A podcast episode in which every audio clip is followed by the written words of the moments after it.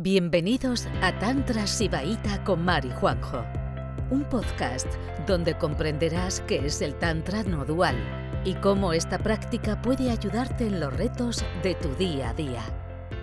La familia, principal fuente de inconsciencia con las relaciones y el dinero, yo creo. Y el Eh, sexo. Y, bueno, las relaciones, sí. ahí incluye todo, sexo afectivas y de todo tipo. Las relaciones de pareja, la familia y el dinero es eh, lo que nos causa más mente ajankara, de esa que nos crea la separación del cosmos y, y nos aplasta energéticamente. O sea que digamos que, mm, claro, a la hora de, a la hora de, de despertar, ¿no? Porque todos aquí tenemos una, ambición, ¿no? Que es la ambición de, de ser personas libres, completamente. Y eso se llama despertar espiritual, ¿no? Eh, cuando empiezas este proceso, pues que hacer un trabajo de cuerpo, ¿no? Un trabajo físico para, para desbloquear el diafragma, para desbloquear en el canal central, tener un cuerpo fluido, ¿no? Estar presente, con presencia en el cuerpo. Y hay otro, y otro trabajo que es destructivo. Destructivo con las formaciones mentales o los condicionamientos. ¿Vale? Ese es un poco el trabajo, ¿no? Abrir el cuerpo, quitar densidades y destruir condicionamientos, que están, que están como impregnados en lo que es la mente, ¿no? La- el mundo conceptual. Entonces, de, los, de, los, de, las, de las capas mentales más fuertes, pues, o sea, de, las, digamos, de los condicionamientos que más peso tienen en la mayoría de las personas, pues está, pues eso, lo que he hecho para el patriarcado, ¿no? El tema familiar, el tema de tal. Entonces, hoy vamos a hablar de un pilar de esos que creemos que yo creo que el 100% de, la- de las personas se ven, se ven afecta- afectado por este condicionamiento eh, de manera negativa. Entonces vamos a hablar de eso. Vamos a hablar de eso, perdóname, porque, porque muchas veces la práctica en sí no vale, porque hay con- condicionamientos que son tan fuertes y tan impregnados en lo que es nuestra vida diaria que, que la simple práctica no vale. Hay que nombrarlos, hay que poner un nombre para que nosotros podamos identificarlos y actuar contra ellos. Ya está. Bueno, el tema de la familia es de los más difíciles de destruir. Porque es un tema muy romantizado, ¿no? Hay un montón de. Hay un sistema mental muy instalado eh, en nuestra sociedad que es que eso, que tus hijos son lo mejor del mundo, que tus padres son santos y buenos, que hay que llevarse muy bien con la familia, que hay que estar unidos que esas personas de, algún, de alguna manera eh, son muy importantes para ti. Y claro, pues eso, cuando si todo fuera en plan como es nuestra fantasía romántica de la familia, de que todo fuera ideal, que los padres realmente paternaran y maternaran las madres, ¿no? Con la con esa vocación de cuidar y, y darle sostén a otra persona. Y bueno, pues si eso ocurriera así y por arte de magia nos lleváramos fenomenal con nuestros hermanos porque son de nuestra sangre y nuestros hijos siempre van a ser, serían seres maravillosos, ¿no? Seres maravillosos que nos van a honrar hasta que se mueran y, y todo esto, pero claro, todo esto no pasa. La vida no es así. Entonces estamos como muy, o sea, más eh, cercanos de poder tener criterio y ver con claridad pues a personas que no son nuestra familia. ¿eh? Con la familia siempre hay como una especie de velo que cuesta muchísimo eh, ver la toxicidad y sobre todo apartarte cuando realmente esa toxicidad se vuelve muy peligrosa. Y luego no solo somos nosotros, ¿no? Toda esa culpabilidad de, llevarte mal con un miembro de la familia y tener que tomar distancia. O sea, es. te cae como una culpabilidad encima que genera un montón de mente densa. Y eso, entre esa romantización y esa culpabilidad, pues damos una y otra vez oportunidades y al final, pues llegamos a hacernos muchísimo daño. Eh, no tener claridad, pensar que el problema somos nosotras. Y bueno, eh, aquí en. Bueno, yo soy de estas personas que he tenido que, que apartarme radicalmente de, de mi madre, por ejemplo. Y bueno, es de las cosas más duras que he hecho en mi vida. Porque, claro, es, hay muchísimo condicionamiento, mucho rechazo de la sociedad, la gente te juzga. ¿eh? Y, y, bueno, y de las cosas que, que, ya son más sutiles, ¿no? Es como esa romantización, por ejemplo, cuando llega el Día de la Madre y todo el mundo pone en las redes cosas fantásticas, de madre no hay más que una, y mi mamá a lo mejor la que más me quiere, la que más me sostiene, ¿no? Y claro, yo cada vez que, veo eso, digo, el problema soy yo, ¿no? Y yo llevo mi vida entera intentando hacer de, todo, o sea, todo y lo contrario de todo. Y, y he tenido como la creencia súper mucho tiempo de que yo haciendo algo en mí podía hacer que mi madre fuera diferente y me quisiera. Me quisiera como una madre. Pero no lo he conseguido. Y ahí me he perdido muchísimo, me he hecho un montón de daño. Y luego, pues, todo el, el, maltrato y abandono de mi madre en mi infancia, pues igual me ha creado un velo de muchas cosas que no he sabido ver hasta hace muy poco. Y parece que nunca miramos ahí, ¿no? Que, cuestionar a la madre o cuestionar al padre.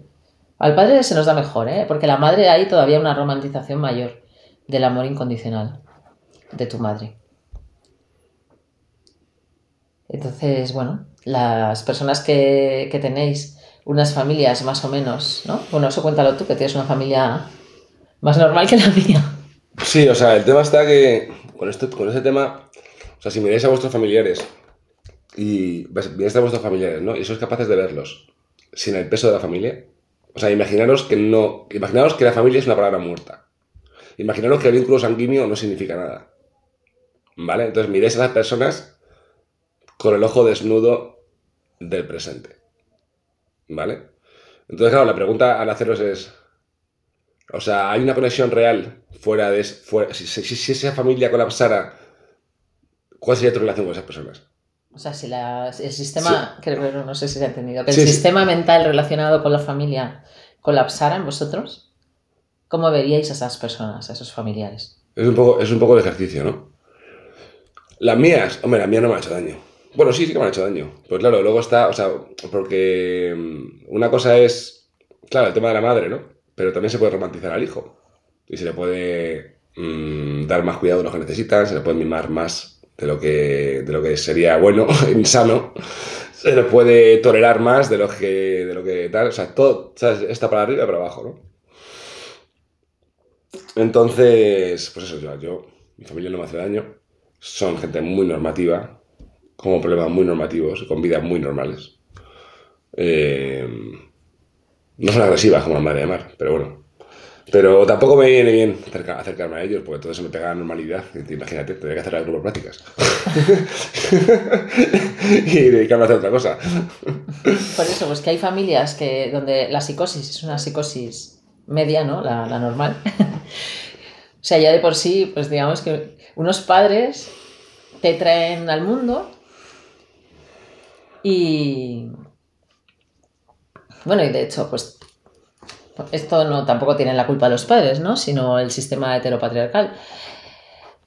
Pero bueno, ya te asignan un género y te ponen un nombre. Y yo ahora me doy cuenta, ahora que, tengo a mis hijos y que se han desarrollado de una manera eh, lo más libre, porque yo les, les acompaño con, pues, sobre todo no con la idea de que yo sé mejor que ellos que lo que es bueno, lo que es bueno que hagan, porque eso es una fantasía también de los padres, que sabemos mejor que, nuestras criaturas lo que es bueno. Y ya me doy cuenta que simplemente haberles asignado un nombre y un género ya es violento. Después ya nada más empezar. Mis dos criaturas han cambiado el nombre. Y una el género. Así que ya para empezar, ¿no? O sea, porque tú, uno puede lidiar con una, con una familia más o menos normal, con buenas intenciones, bueno, cada uno con sus fijaciones, que no puedes evitar, ¿no? Implantar violentamente tus fijaciones a, a las criaturas y otras directamente son gente peligrosa. O sea, en mi caso mi madre es una persona peligrosa.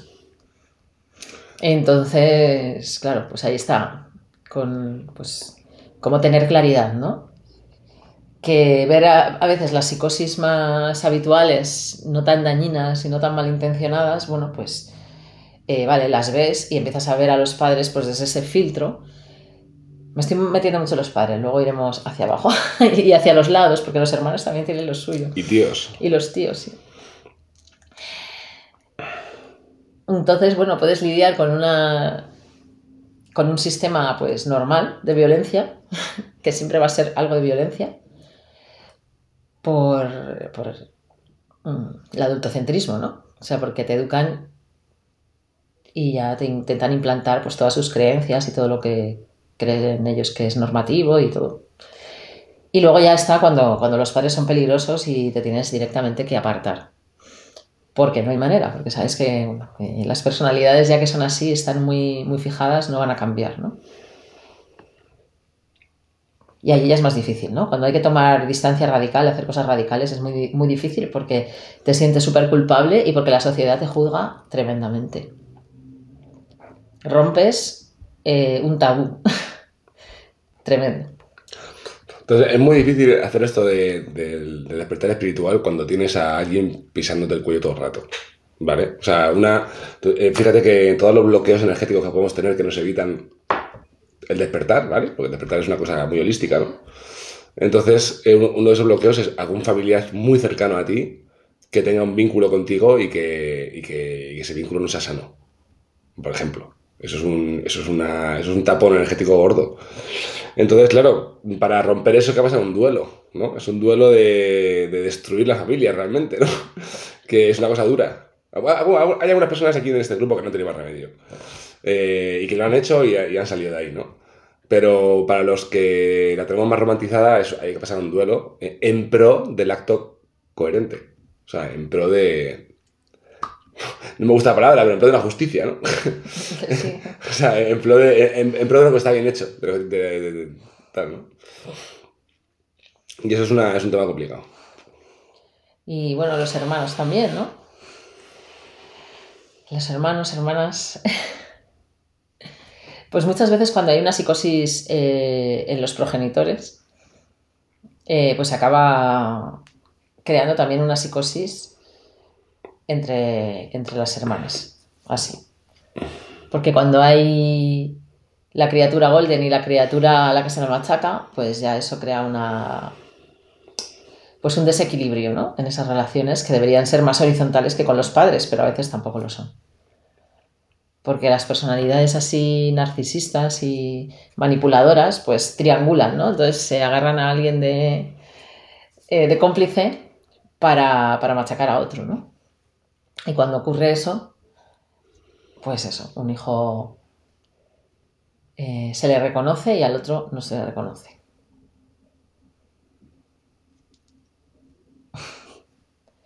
Y bueno, si hay. Y luego ya, pues, ¿qué, puede pasar ahí? Pues muchas cosas, ¿no? Eh, que el otro realmente se, se ensoberbie y, y, entre la psicosis o que, la otra, que lo puedan ver, ¿no?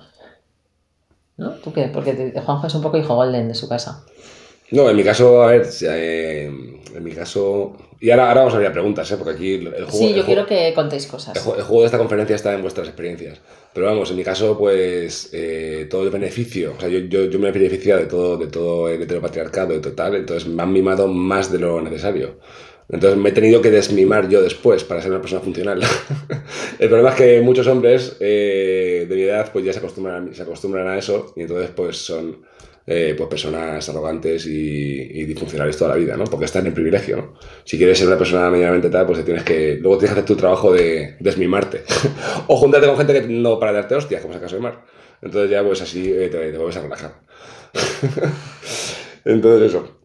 Eh, y luego, sobre el tema de los hijos, pues claro, a ver, evidentemente hay, hay, unos cuidados básicos que todo padre y madre tiene que dar, ¿no? Pero claro, hay que tener en cuenta que el hijo es un alma individual y que es libre. Y es libre de ser un hijo de puta, ¿sabes? Entonces, si es libre de ser un hijo de puta, claro, tú llega un momento que dices, vale, ok, eres mi hijo, ok, y ahora voy a dar por culo. O sea, claro, o sea, porque si no, claro, un hijo puede destrozar la vida un padre igualmente. Entonces siempre hay que, siempre hay que, siempre que, hay que la familia, hay que deconstruirla. es sano deconstruir la familia. Y, y, verlo también, eso, ver con claridad. O sea, sin el filtro de somos familia. Mm. El amor incondicional, ¿no? que todas las. ¿no? todos los grandes condicionamientos o malentendidos son también como que se juntan, ¿no? El amor incondicional, pues no, la madre es la única persona que ama incondicionalmente. Pues no debería. O sea, el amor incondicional no debería existir en ningún, en Bueno, ningún sobre aspecto. todo que no pasa. No, no, tampoco pasa. Pero bueno, Entonces, si podéis ahora mismo imaginar cómo, cómo sería, eh, cada uno tiene un nivel, ¿no? De psicosis familiar. Como aquí todos somos personas que hemos autoindagado y nos hemos mirado para adentro un poco, que nos hemos cuestionado, seguro que todo el mundo sabe más o menos cuál es su psicosis familiar. Entonces, imaginaros por un momento cómo sería vuestra psicosis familiar si le quitáramos, si la palabra familia no existiera. La palabra familia y todo su, toda su parafernalia.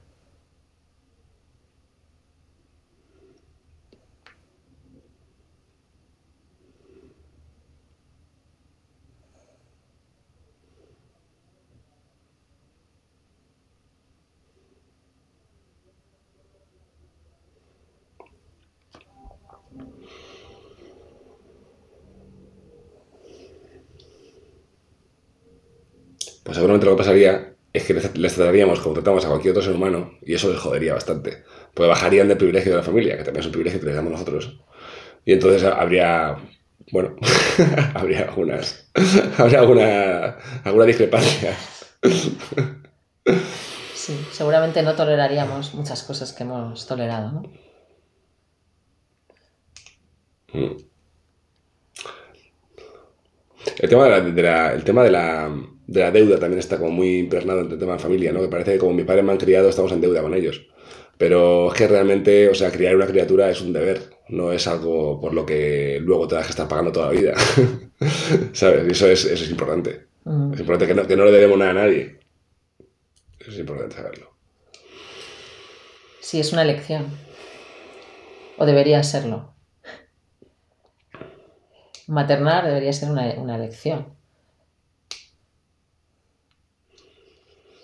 Pero muchas veces se hace de manera inconsciente y luego y lo hacen personas que son incapaces de cuidarse a sí mismos, por lo tanto, cuidarse también a cuidar a lo que viene detrás.